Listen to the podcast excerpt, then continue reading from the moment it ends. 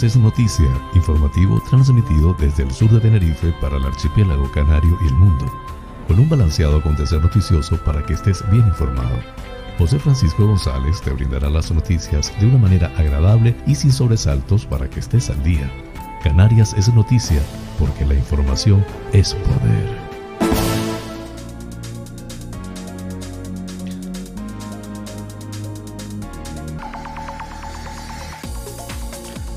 Jueves 26 de agosto del 2021. Amigas y amigos, sean todos bienvenidos a este espacio informativo, transmitido como siempre desde el sur de la isla de Tenerife por MDQ Radio Tenerife 107.6 FM en el dial y en streaming por todas sus redes sociales a las 8 de la mañana y a las 18 horas. Desde Ico de los Vinos transmite también Tenerife VIP a través de la website www.tenerifevipradio.com emitiendo el noticiero a las 8 de la mañana y a las 20 horas. Y puedes acceder también al programa en streaming también por el portal hellocanarias.es con las noticias más importantes del archipiélago canario, nacionales de España e internacionales.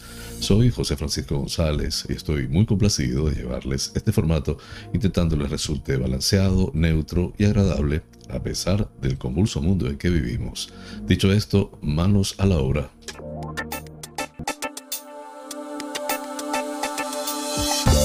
El pensamiento del día. El poder de la imaginación nos vuelve infinitos.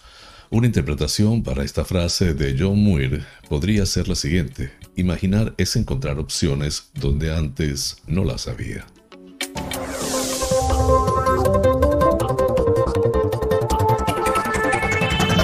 Más informativo. Titulares del día.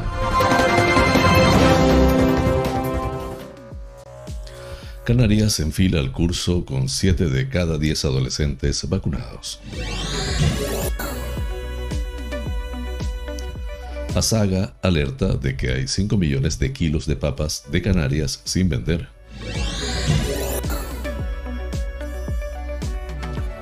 El Servicio de Urgencias Canario explica cómo evitar una intoxicación alimentaria.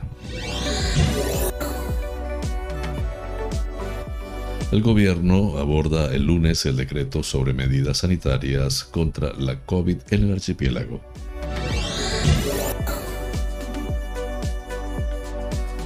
Turismo de La Gomera refuerza sus acciones promocionales en el mercado alemán. La Gomera, La Caleta en Hermigua se convertirá este viernes en el escenario para el concierto de Domi Project Quartet.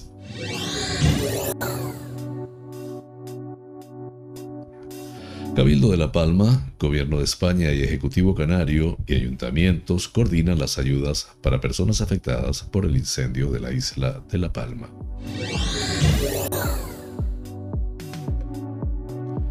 El Cabildo dará apoyo especializado a las personas sordociegas de La Palma. Aumentan a tres los cuerpos sin vidas de inmigrantes hallados a 15 millas de Recife en Lanzarote.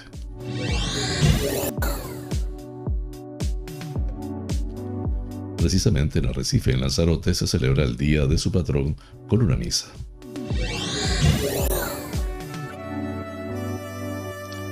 Turismo de Fuerteventura saca a licitación el plan estratégico y de marketing que permita planificar y definir nuevas tendencias y oportunidades de empleo.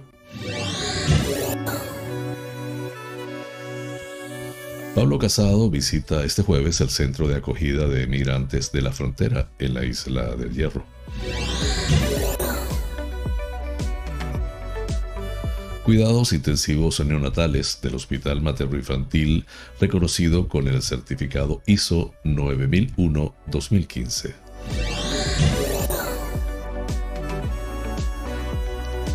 Unidos por Gran Canaria consideran aceptable la presión migratoria que soporta Gran Canaria. Un joven herido de gravedad tras tirarse al mar en una playa de Las Palmas.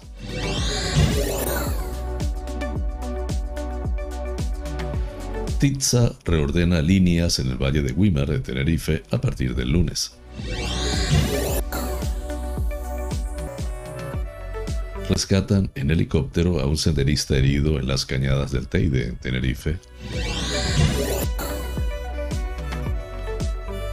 ...165 aspirantes optarán en Santiago del Teide, en Tenerife, a siete nuevas plazas de policía local.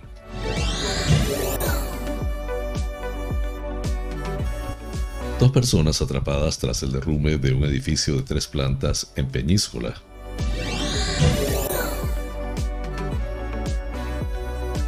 Sánchez y Vivas pactan activar los recursos necesarios para que los menores se retornen a Marruecos cuanto antes.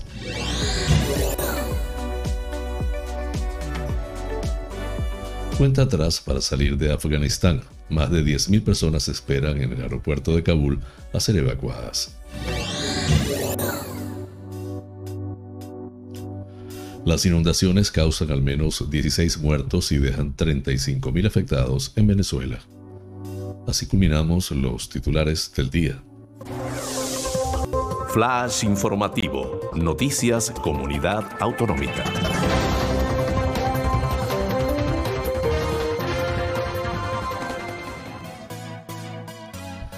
Canarias encara el inicio del nuevo curso escolar 2021-2022 a partir del 9 de septiembre, con 7 de cada 10 adolescentes 12 a 16 años vacunados contra la COVID-19, gracias a la amplia respuesta que ha dado este sector de la población en la campaña de inmunización en las islas. Así lo afirma el director de epidemiología del Servicio Canario de Salud, Amos García Rojas, quien descarta de momento la administración del suero a los menores de 12 años porque los ensayos clínicos en esta franja de edad están sin concluir, al tiempo que recuerda los buenos resultados de las medidas sanitarias implantadas el pasado año académico. En esos momentos no se puede vacunar a nadie menor de 12 años. Aún no hay ensayos clínicos finalizados que permitan incluir a este sector en la campaña de vacunación. Se están haciendo, pero no se sabe cuándo saldrán los resultados, indicó el epidemiólogo. No obstante, el presidente de la Asociación Española de Vacunología manda un mensaje de tranquilidad ante el inicio del nuevo año académico. Lo que tenemos que hacer es seguir avanzando en la vacunación de mayores de 12 años. En nuestra comunidad autónoma, el 68% de los adolescentes de 12 a 16 años ya tienen una dosis puesta, están respondiendo muy bien. Y luego es importante mantener las medidas que se desarrollaron el pasado curso escolar que dieron tan buenos resultados.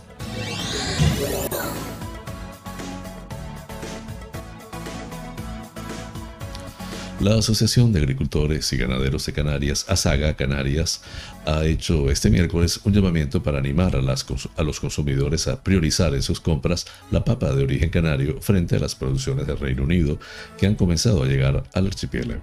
Asaga Canarias estima que en la actualidad cerca de 5 millones de kilos de tubérculos permanecen en las cámaras de frío de diferentes cooperativas, tanto en Tenerife como en Gran Canaria, a la espera de ser vendidos.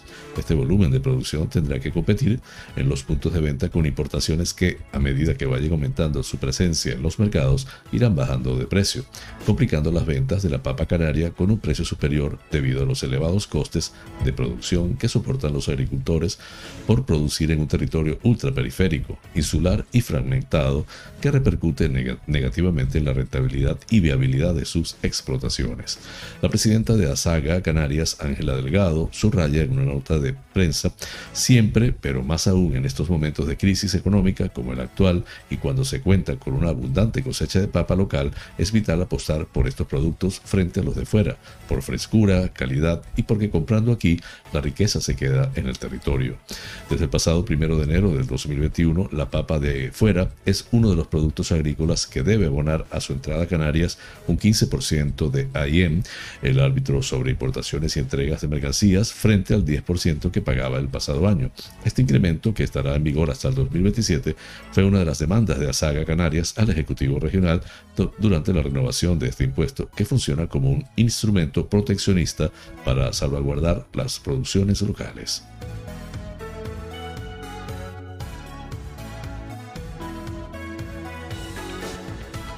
El Servicio de Urgencias Canario, dependiente de la Consejería de Sanidad del Gobierno de Canarias, recuerda que uno de los riesgos más comunes de esta época del año, con el aumento de las temperaturas y en algunos casos tras romper la cadena de frío en la conservación de los alimentos, son las intoxicaciones alimentarias o las gastroenteritis.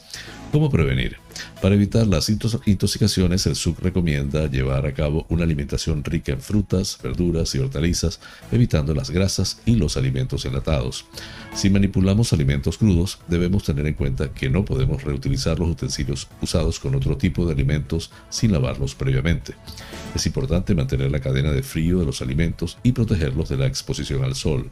En caso de realizar una comida al aire libre, es imprescindible transportarla en neveras portátiles que garanticen el, mantenimiento de una adecuada temperatura para conservar los alimentos en buen estado, así como evitar consumir platos que puedan descomponerse fácilmente en caso de altas temperaturas.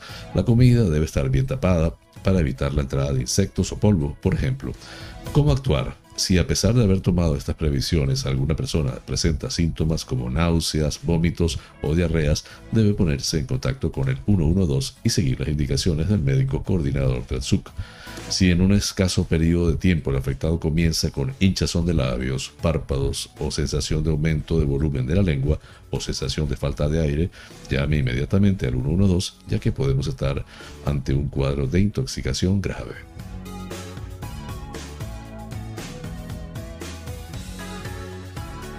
El presidente de Canarias, Ángel Víctor Torres, ha anunciado ayer miércoles 25 de agosto que el lunes próximo 30 del mismo mes se ha convocado un Consejo de Gobierno extraordinario a celebrar en la sede de la Presidencia de Las Palmas de Gran Canaria a partir de las 10.30 horas con el objetivo central de abordar el decreto ley que el Ejecutivo Autonómico tiene previsto aprobar sobre medidas sanitarias contra la COVID-19.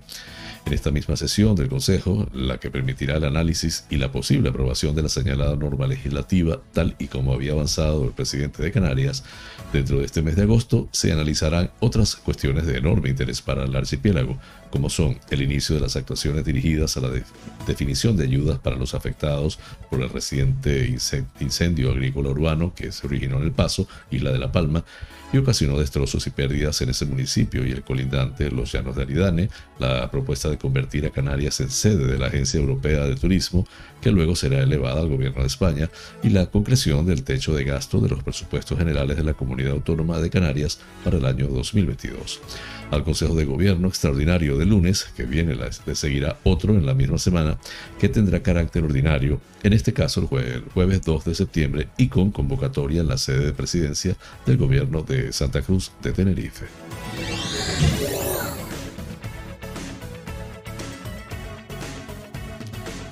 Turismo de La Gomera refuerza sus acciones promocionales en el mercado turístico germano.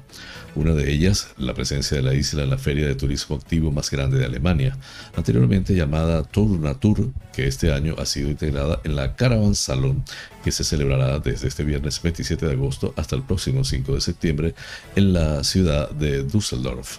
Según el presidente del Cabildo, Casimiro Curbelo, la presencia de esta feria cobra más importancia que nunca, puesto que el gobierno alemán tomó hace escasos días la decisión de no considerar Canarias como zona de alto riesgo por COVID-19, permitiendo viajar a sus ciudadanos a las islas sin la obligación de realizar cuarentena al volver a su país si tienen la pauta de vacunación completa. Asimismo, Curbelo destacó la idoneidad de la celebración de este tipo de eventos, sobre todo porque nos encontramos a las puertas de la temporada de invierno para la que ya se empiezan a mover reservas, lo que genera unas buenas expectativas de cara a la ocupación turística en la que es nuestra temporada alta en las islas.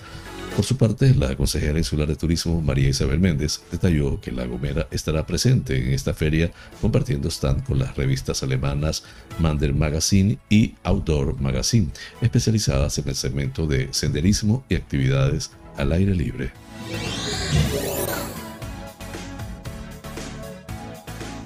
La playa de la Caleta en La Gomera se convertirá este viernes 27 en un escenario musical para el concierto de Domi Project Quartet, un evento que hubo de ser aplazado en julio y que cambia de sede para fusionarse con el paisaje del litoral ermigüense y el sonido del mar en una noche para recordar. El concierto tendrá lugar a las 19 horas y será obligatorio el uso de mascarilla, así como la limitación de aforo establecida por la organización. Para Jordán Piñero, alcalde de Hermigua, recuperar para las artes escénicas distintos enclaves del municipio municipio como la zona recreativa de San Juan o La Caleta supone también la potenciación turística de los recursos del municipio y abrirlos a nuevos ámbitos como en este caso el cultural, señala. El cuarteto con el músico Domingo Chávez a la cabeza fusiona distintos sonidos que van desde el bossa, el jazz, el funky hasta los ritmos latinos y donde la improvisación juega un papel importante durante el espectáculo.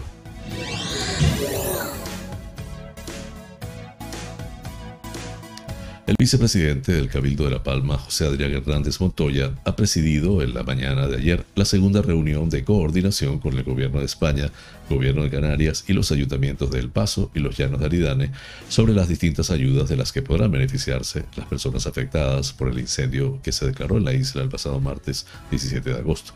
En el encuentro, en el que estuvieron presentes también las consejeras de Seguridad y Emergencias, Nieves Rosa Arroyo y de Medio Ambiente María Rodríguez, participaron el delegado de Gobierno de Canarias, Anselmo Pestana, la consejera regional de Agricultura, Ganadería y Pesca del Gobierno de Canarias, Alicia Banostende, la alcaldesa de Los Llanos de Aridane, Noelia García Leal, y el alcalde del Paso, Sergio Rodríguez, así como un representante de la empresa GESPLAN, que tiene la encomienda por parte del Cabildo para habilitar la oficina de atención y asesoramiento a las personas que pidan las distintas ayudas disponibles. El vicepresidente insular recuerda que desde el Cabildo se habilitará una oficina de atención ciudadana que se ubicará en el paso para facilitar el acceso de las ayudas y brindar apoyo directo a los vecinos y las vecinas que registraron pérdidas materiales por el incendio y que además se pondrá en marcha un gabinete técnico para atender la emergencia de una manera más eficaz y organizada. El delegado del gobierno en Canarias, Anselmo Pestana, ha hecho especial hincapié en la rápida respuesta que ha dado el Ejecutivo para declarar zona afectada por emergencia de Protección Civil, SAEP, el espacio afectado por el incendio que se produjo la semana pasada en la isla y puso de relieve la importancia de la coordinación entre las distintas administraciones para hacer llegar las ayudas a las personas que lo necesitan. Las corporaciones locales, como ayuntamientos y cabildo, serán beneficiarias de estas ayudas en los daños que hayan tenido en sus instalaciones, así como las personas, tanto físicas como jurídicas, que hayan visto afectadas sus propiedades por el incendio, manifestó Pestana, quien recordó que a partir de que se declare la extinción del incendio, se dispone de un mes para solicitar las distintas ayudas del gobierno de España, que son totalmente compatibles con las del gobierno de Canarias y con otras que puedan poner en marcha otras administraciones. En relación a la parte agraria, Van Ostende manifestó que se están peritando los daños del incendio en cultivos como el plátano y el aguacate. Agroseguros para las explotaciones que dispongan de seguro cubre desde la pérdida de producción hasta infraestructuras inutilizadas como los riegos y para aquellas fincas que no dispongan de seguros, la Consejería habilitará a través del Plan de Desarrollo Rural ayudas para paliar la compra de la planta e infraestructuras dañadas, indicó. El alcalde del Paso, eh, Sergio Rodríguez, y la alcaldesa de los Llanos de Aridane, Noelia García Leal, agradecieron la disposición de la delegación del gobierno y del cabildo a través de la oficina para personas afectadas y remarcó que para los ayuntamientos es fundamental agilizar el procedimiento para que estas familias puedan volver a sus domicilios y retomar con normalidad sus vidas cuanto antes.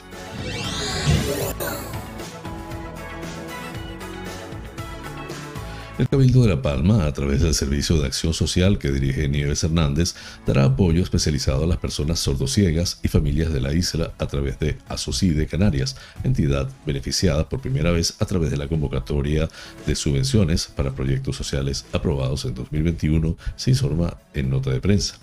La consejera de Acción Social, Nieves Hernández, destaca que la Asociación de Personas Sordociegas de Canarias viene a dar respuesta a una carencia detectada en la isla, que es la de atender de forma integral a las personas con sordoceguera.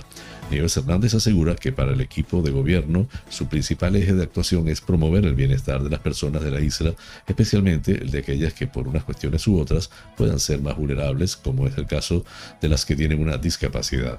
El proyecto de esta asociación, que subvencionará el Cabildo, estará dirigido a ofrecer a las personas con sordo-ceguera los recursos sociales y profesionales necesarios para que éstas puedan conseguir un mayor nivel de autonomía personal y de independencia.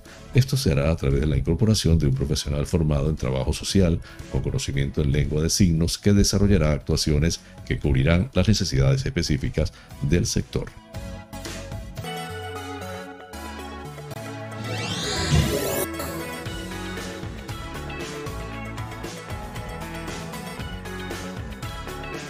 Los ocupantes de un barco de pesca deportiva han encontrado sobre las 12.40 horas de este miércoles el cuerpo sin vida de una mujer migrante mayor de edad a unas 15 millas al sur de Arrecife, en la isla de Lanzarote, según han confirmado a Europa Press fuentes de salvamento marítimo. El cuerpo ha sido recuperado por la guardamar Concepción Arenal del Salvamento Marítimo, que posteriormente ha encontrado otros dos cuerpos sin vida, también de mujeres, en la misma zona. Se trata así de tres de las 11 personas que habrían desaparecido de la patera rescatada durante la madrugada de este miércoles y en la que Salvamento Marino pudo evacuar a 28 personas de origen magrebí. Los rescatados, una vez en tierra, indicaron que en la embarcación viajaban 39 personas, por lo que tras encontrar los tres cuerpos de mujeres, aún quedarían 8 desaparecidos. Por ello, se mantiene la búsqueda de estas personas en un dispositivo en el que participa, además de la Guardamar Concepción Arenal, el Helimer 204 y un helicóptero del gobierno de Canarias.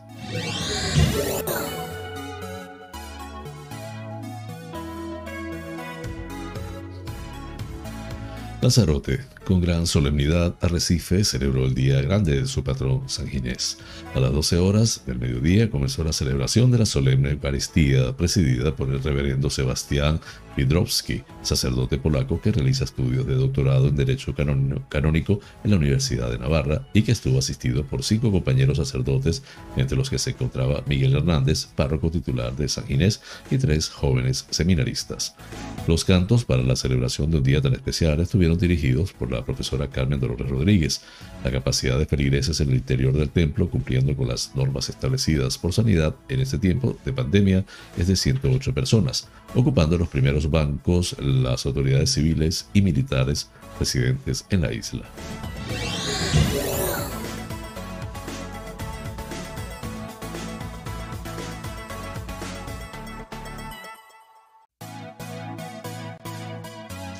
La Consejería de Turismo del Cabildo de Fuerteventura saca a licitación por 56.055 euros el plan estratégico y de marketing para el 2023 con el objetivo de planificar y diseñar una estrategia de recuperación para un modelo turístico de futuro, asegura la consejera Jessica de León. Se trata de la elaboración de una estrategia que persigue la implantación de medidas que identifiquen oportunidades y productos innovadores nuevos segmentos y modelos de negocio orientados hacia un sector turístico innovador capaz de generar nuevos procesos y productos y, con ello, la especialización y creación de nuevos puestos de trabajo. Es de vital importancia que analicemos en profundidad el sector turístico majorero. Detectemos debilidades y fortalezas, donde podemos ser fuertes y crear empleo de calidad. Detectar este horizonte de oportunidades e invertir ahí el dinero de los contribuyentes, explica la consejera. El plan estratégico de turismo de Fuerteventura servirá para plantear objetivos, definir líneas estratégicas de actuación, planificar un conjunto coordinado de acciones, planes y programas que consigan situar a Fuerteventura en una posición de ventaja a la hora de decidir la inversión pública y la apuesta por nuevos mercados.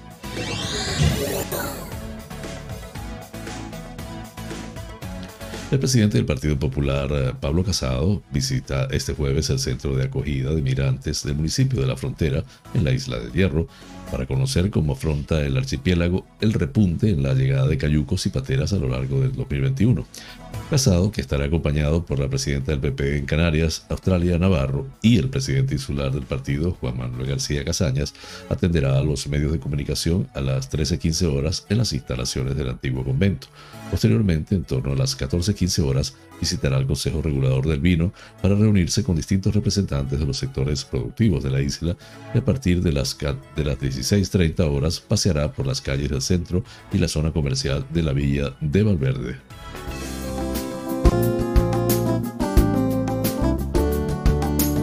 Vida sana.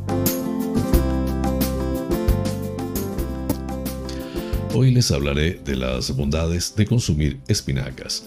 Una taza de espinaca cruda contiene 27 calorías, 0,86 gramos de proteína, 30 miligramos de calcio, 0,81 gramos de hierro, 24 miligramos de magnesio, 167 miligramos de potasio, 2.813 unidades internacionales de vitamina A y 58 microgramos de folato. La espinaca es una de las mejores fuentes de potasio para nuestra dieta, puesto que con una taza de espinaca cocinada obtenemos tenemos 839 miligramos de potasio. Para comparar, una taza de plátano tiene alrededor de 539 miligramos de potasio. La diferencia numérica salta a la vista. La espinaca es también una de las mejores fuentes de magnesio que podemos encontrar, necesario para el metabolismo energético, el mantenimiento de la función muscular y nerviosa, el ritmo cardíaco, un sistema inmunológico saludable y para mantener la presión arterial. El magnesio también juega un papel en cientos de reacciones bioquímicas que se producen en nuestro cuerpo. Flash informativo. El tiempo en Canarias. De madrugada nuboso en el norte de las islas de mayor relieve y en Lanzarote y Fuerteventura, tendiendo desde primeras horas de la mañana a cielos poco nubosos o despejados, intervalos de nubes bajas al final del día. En el resto de zonas, cielos poco nubosos o despejados, lloviznas poco probables de madrugada en el norte de las islas más montañosas, temperaturas mínimas sin cambios y máximas con pocos cambios o en ligero ascenso en medianías y cumbres de las islas de mayor relieve. Viento del nordeste flojo a moderado, predominio de las brisas en costas orientadas al norte y al suroeste. Las temperaturas entre los 18 y 33 grados centígrados en las Islas Afortunadas. Breve pausa y regreso con ustedes. Este programa es presentado por fina cortesía de los siguientes sponsors. Bar Restaurante Loco, un oasis en el centro de San Isidro. Cocina tradicional y fusión especialidad en arroces y paellas, carnes a la brasa, pescados frescos, pastas y pizzas, ricos postres caseros y unas ensaladas de antología. Disponemos de una terraza interior chill out de 120 metros para que disfrutes de nuestra vibrante coctelería en un confortable ambiente muy acogedor. Atendemos celebraciones familiares, bautizos, bodas, comuniones, cumples, divorcios, en fin, bar-restaurante. Loco un oasis en San Isidro, calle Saltadero, número 7, San Isidro. Teléfono 922 36 7986.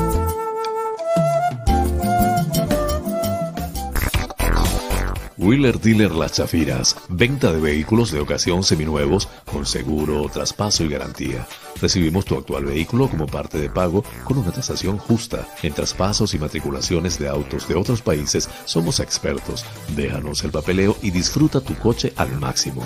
Además, en Wheeler Dealer Las Chafiras hacemos mantenimiento pre-ITV, mecánica ligera, cambio de aceite y filtro de tu coche con un servicio profesional y a precios inigualables. Visítanos en Avenida Tembel 49 Las Chafiras, teléfono 922-736-451 o visítanos en nuestra website www.wheelerdealertenerife.com. Wheeler Dealer Las Chafiras. Ven, conócenos y compruébalo.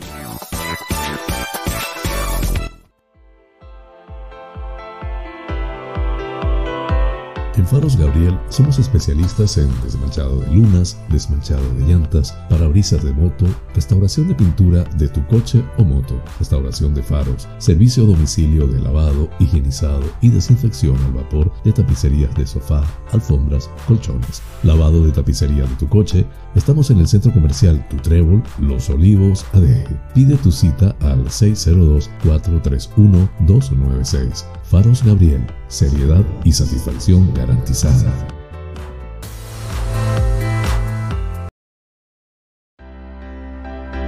Tal día como hoy, es Femérides.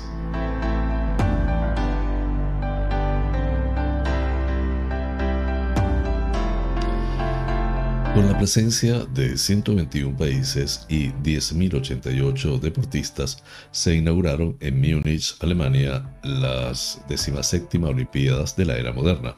Durante su transcurso, Septiembre Negro, grupo terrorista palestino secuestrará a la delegación israelí asesinando a dos de sus componentes y tras un rescate desastroso morirán nueve personas más. Los Juegos se clausurarían el 11 de septiembre de ese año. Flash informativo, provincia Las Palmas de Gran Canaria.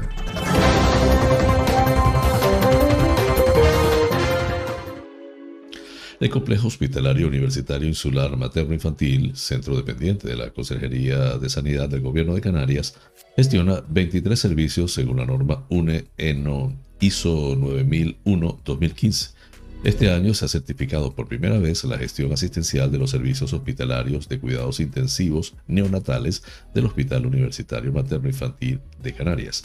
Este reconocimiento, que incrementa la calidad asistencial, se ha alcanzado tras superar la auditoría de recertificación realizada por la empresa Joyce Register Quality Assurance Limited este año, la norma ISO 9001-2015 describe un sistema de gestión a nivel internacional que demuestra la capacidad de los servicios certificados para gestionar y controlar los procesos de modo que se asegure el bienestar y la plena satisfacción del paciente usuario.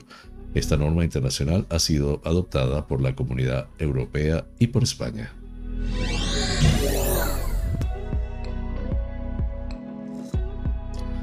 La situación de la inmigración ilegal en Gran Canaria es dramática y exige pronunciamientos claros y contundentes.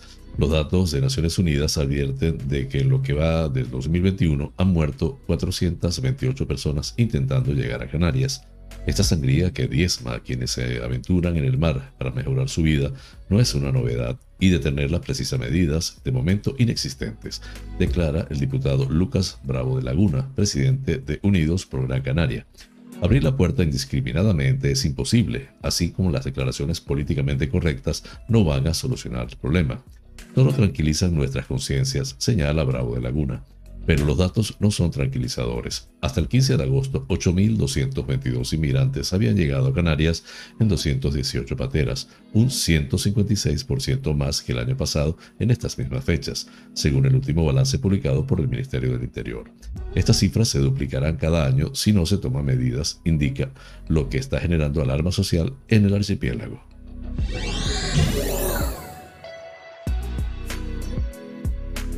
Un joven de 23 años ha resultado herido de gravedad tras tirarse al mar desde un metro y medio de altura en la playa de San Cristóbal, en Las Palmas de Gran Canaria, según ha informado el Centro Coordinador de Emergencias y Seguridad del 112 de Canarias. Los hechos se produjeron en la tarde del martes en el citado lugar, hasta donde se trasladó el personal del Servicio de Urgencias Canario, SUC, que comprobó que el joven presentaba un traumatismo en espalda de carácter grave, por lo que fue trasladado en una ambulancia medicalizada al Hospital Universitario Insular de Gran Canaria. Asimismo, en el lugar del incidente se personaron agentes de la policía local que instruyeron las diligencias correspondientes y colaboraron con el Servicio de Emergencias Sanitarias.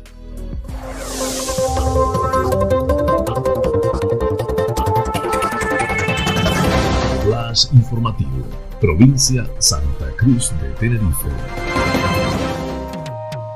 El Cabildo de Tenerife ajustará a partir del próximo lunes las líneas en la red de transportes de Tinza, en la, el Valle de Wimar e introducirá una nueva ruta para mejorar el servicio que se presta a los usuarios.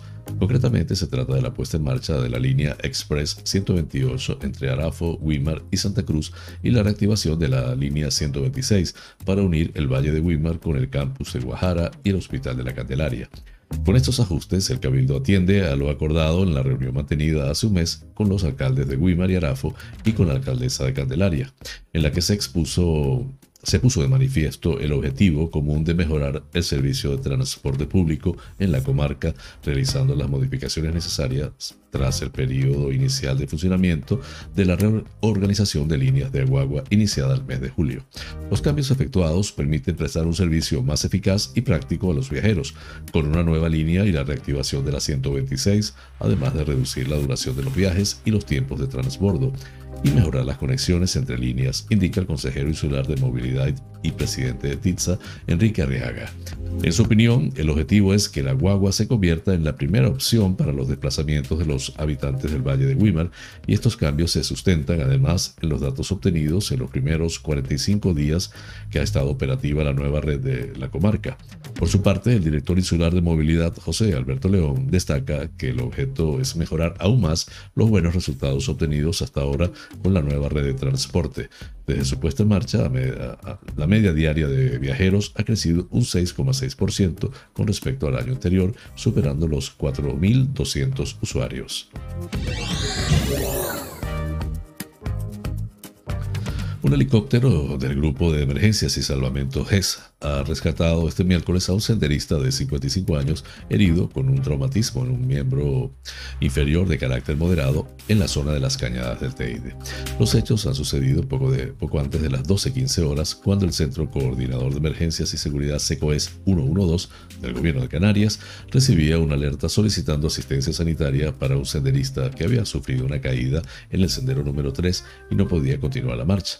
El helicóptero rescató al afectado y lo trasladó al aeropuerto Tenerife Norte, donde una ambulancia del SUC se hizo cargo de su asistencia y traslado al Hospital Universitario de Canarias. En el momento del incidente, en el Parque Nacional se encontraba un grupo de la Guardia Civil que colaboró con los recursos intervinientes.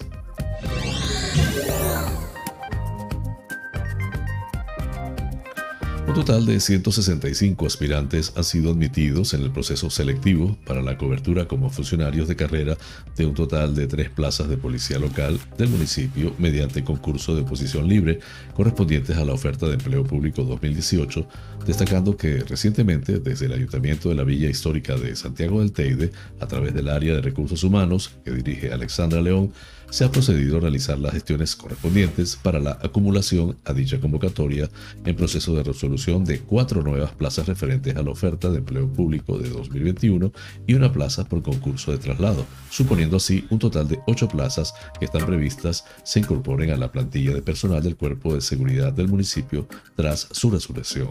resolución. En ese sentido, el alcalde de Santiago del Teide, Emilio Navarro, asegura que a través de la próxima incorporación de ocho nuevos agentes, una vez finalizado el proceso de resolución, buscamos continuar incidiendo en la mejora progresiva de los medios humanos de nuestra policía, con la consiguiente mejora de su servicio y la garantía de seguridad destinada a la población de Santiago del Teide.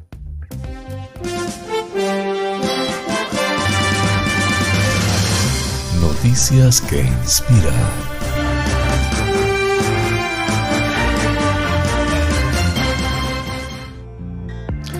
Harrison Gournay quería levantar el ánimo de su abuelo Malcolm Hanson después que su esposa por 57 años, Sandra, de 76 años, tuviera que irse a vivir a una residencia el verano pasado debido a la enfermedad del Alzheimer. Por eso, cuando Harrison, que está muy unido a su abuelo, notó que su mente estaba en otras cosas, quiso buscar la manera de hacerlo sonreír. Charlotte dijo que el único momento en el que Harrison recibía toda la atención de su abuelo y en el que estaba contento era cuando hablaba de la Segunda Guerra Mundial, de la que ambos compartían intereses. Mi padre habla mucho con él, sobre el tema y comparte su propia historia familiar. Nació en Battersea y su primer recuerdo fue cuando tenía cuatro años, cuando vio pasar los aviones y él y su hermana corrieron al refugio antiaéreo, cuenta Charlotte. El joven ideó un plan para cumplir el sueño de su abuelo, aficionado al Spitfire, de pilotar un avión antiguo y ayudarle a celebrar su 80 cumpleaños con estilo. Mi abuela ingresó hace poco en una residencia de ancianos y le ha resultado difícil sobrellevar la situación, Así que pensé que, como es su 80 cumpleaños, sería mi oportunidad de hacer esto por él, dijo Harrison. El joven escribió cartas a los aeródromos y a los propietarios de Spitfire de todo el Reino Unido pidiendo ayuda. Su madre dijo, escribió una carta y quería que le ayudara a encontrar un lugar para enviarla. Cuando la leí me hizo llorar. Decía, puede ayudarme a reparar el corazón roto de mi abuelo. Estaba preocupado y quería ayudarle a volver a sonreír, añadió Charlotte. Con la ayuda económica de sus padres, Harrison logró reunir el dinero suficiente para la sorpresa de su abuelo, haciendo tareas en la casa y ofreciéndose a hacer trabajos de jardinería para otros familiares. Los encargados del aeródromo de Goodwood, cerca de Chichester, en West Sussex, se sintieron tan conmovidos por su carta que le ofrecieron un vuelo en un avión clásico. El 28 de mayo, Hanson por fin pudo hacer realidad su fantasía de surcar el cielo e incluso pudo tomar brevemente el control del avión. Más tarde, el piloto realizó giros de barril. Por su parte, Harrison, que no esperaba subir, en el último momento recibió la noticia que podía hacerlo. Mientras estaba allí arriba, pensaba, ¿cuándo voy a caer? ¿Estoy, ¿Esto es seguro? ¿Cuándo voy a hacer un giro de barril? dijo Harrison. También tuvo la oportunidad de tomar el control del vuelo girando a la izquierda y a la derecha y lo describió como una verdadera gran sensación. Después del vuelo, Hanson de Hampton al sureste de Londres dijo, ha sido absolutamente fantástico, ha sido la experiencia más increíble que jamás haya vivido. Haber podido tomar el control del Spitfire y someterlo a una maniobra muy suave fue genial.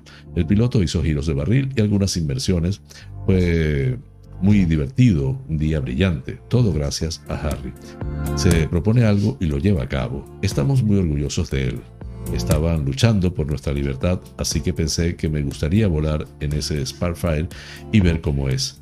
Así que poder hacerlo finalmente fue fantástico, dijo Hanson. Es el sueño de toda una vida hecho realidad. Harry lo había y lo hizo realidad. Además, el interés de Hanson por los Spitfire y los aviones también se despertó con su padre, que fue ingeniero de la RAF en el aeropuerto de Leeds, en Kent, durante la Segunda Guerra Mundial. Hanson dijo que su padre le narraba historias sobre el aeropuerto en el que trabajaba y que ahora ha transmitido todas esas historias a Harrison.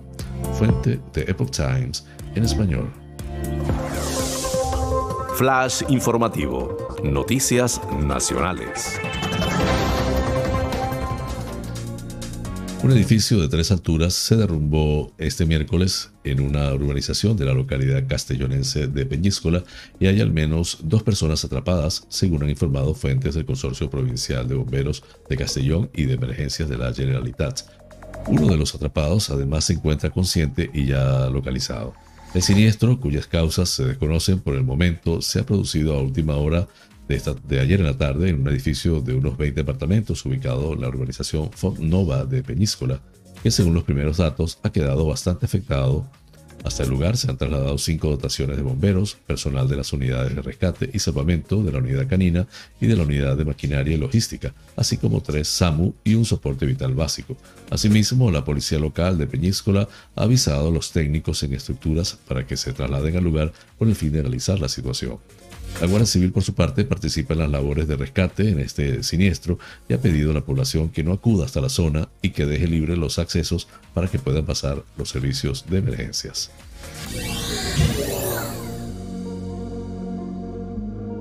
El presidente de la ciudad autónoma de Ceuta, Juan Jesús Vivas, ha asegurado este miércoles que se activarán todos los recursos del Estado para lograr el objetivo de retornar a los menores a Marruecos en el menor tiempo posible de una forma asistida que no es la misma forma en la que se habrían producido todos los retornos anteriores. Así lo ha dicho en su comparecencia tras ser recibido en Moncloa por el presidente del gobierno, Pedro Sánchez, para atajar la crisis con la repatriación de menores en Ceuta, situación que el Ejecutivo de la ciudad autónoma ha calificado de insostenible. La población de Ceuta, que apenas representa el 1% de la población española, acoge al 10% de los menores no acompañados de España. Por tanto, esta situación requiere soluciones inaplazables, ha expresado.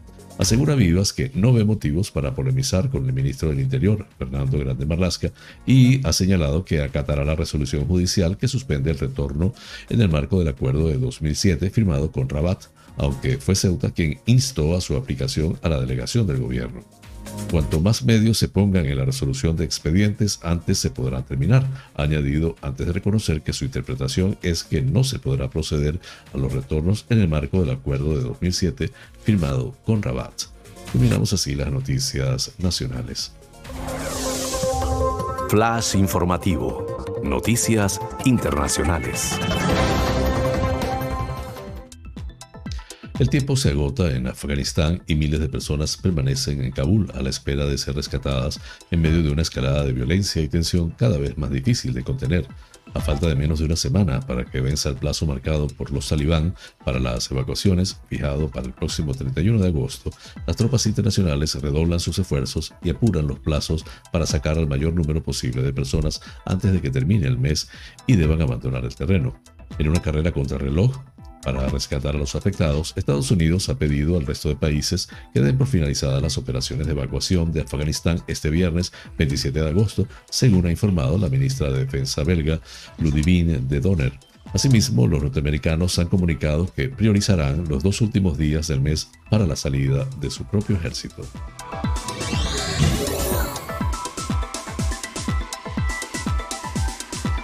Los aguaceros torrenciales de estos días han producido estragos en algunas zonas de Venezuela, particularmente en el estado Mérida, en la región andina del país. Allí se contabilizan ya al menos 16 eh, personas fallecidas, además de 6 desaparecidos a causa de las inundaciones. El gobernador de la región, Ramón Guevara, informó de que dos de los fallecidos son niños. Nicolás Maduro, por su parte, ha decretado la emergencia nacional a causa de las inundaciones que, según Protección Civil, han dejado más de 8.000 viviendas destruidas y 35.000 personas damnificadas. Los estados Zulia, Amazonas, Apure, Aragua, Barinas, Delta Macuro, Monagas y Táchira también han resultado afectados y están en alerta amarilla. El propio Maduro ha informado de que 85 de los 335 municipios del país se han visto perjudicados por las lluvias que han causado daños en 116 puntos en la red de carreteras y en 10 puentes en todo el país. El epicentro de la catástrofe en Mérida ha sido el valle del río Mocotíes, una región agrícola que en el pasado tuvo actividad turística. El río se ha desbordado y ha inundado las calles de los pueblos de Tobar y Santa Cruz de Mora, arrastrando peñascos gigantescos de la montaña, además de seres de las casas desbordadas por el agua. Los accesos a estas poblaciones están bloqueados por los derrumbes y no hay servicio eléctrico, telefónico ni de Internet. Con este tema culminamos las noticias internacionales.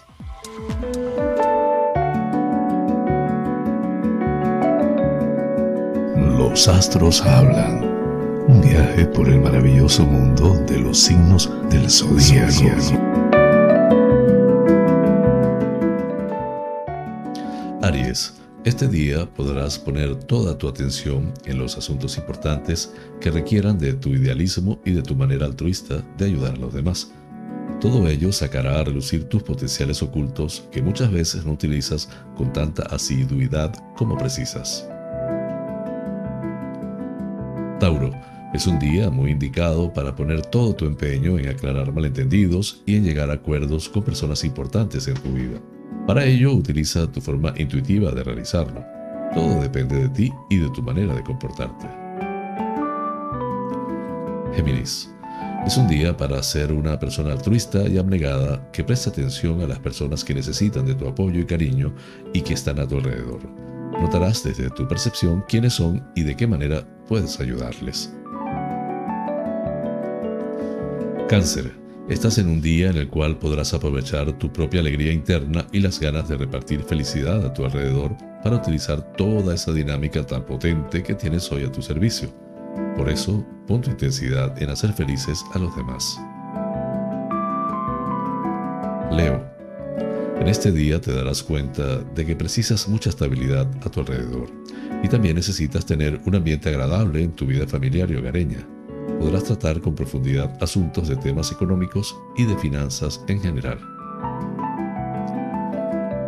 Virgo, es un día para poder aprovechar la gran energía que mueve tus ideas y tus palabras, porque de esta manera tan profunda podrás llegar al corazón de los demás, y esto es lo más importante para lograr un entendimiento mutuo y que perdure en el tiempo.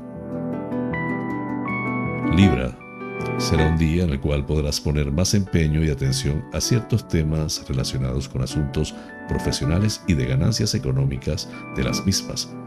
Podrás poner mayor acento en solucionar algún tema pendiente y a ingeniártelas de forma productiva. Escorpio, es un día en el cual sentirás que debes dar el do de pecho en tus iniciativas y en la puesta a punto de tus ideas y en la marcha y progreso de tus planes. Es por eso por lo que deberás dejarte llevar por tu intuición y por la inspiración interna. Sagitario, es un día para aprovechar que tienes la oportunidad de poder solucionar antiguas pautas y emociones no resueltas de tu pasado, lo que significa que sentirás que tu gran dinámica de actuación se verá fortalecida por tu buen corazón y tu percepción interna. Capricornio, es un día para poder poner todo el interés y la atención en asuntos relacionados con las nuevas metas que has planificado para días sucesivos. Podrás contar con el apoyo de personas afines y así entre todos os beneficiaréis mutuamente. Acuario, necesitas tener la máxima conciencia en tus planes profesionales y sociales, ya que necesitas que todo lo que lleves a cabo lo pases por un filtro de atención y de mucha intuición de esta manera será más fácil que resuelvas todo con mayor precisión. Piscis. Es un día muy especial para aprovechar tu gran filosofía de vida y tu buen corazón, porque de esta manera proyectarás toda tu armonía y espíritu positivo en los planes novedosos que realices, y esto será beneficioso para todos, lo que os ayudará enormemente.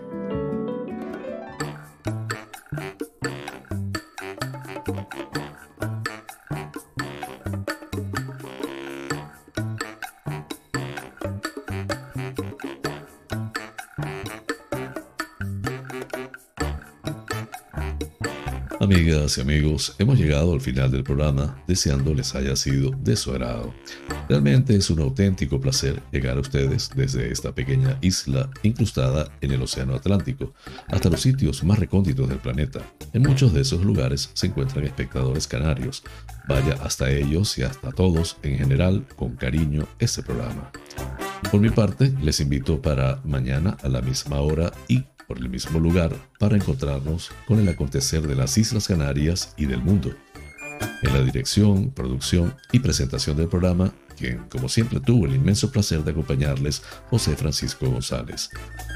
Invitándoles a suscribirse a mi canal de YouTube, Canarias es Noticia en directo. Dar un like si les parece, activar la campanita para recordarles cada nueva emisión del noticiero y compartirlo. Así pues, me despido con la eficaz frase. Es mejor ocuparse que preocuparse. Hasta mañana.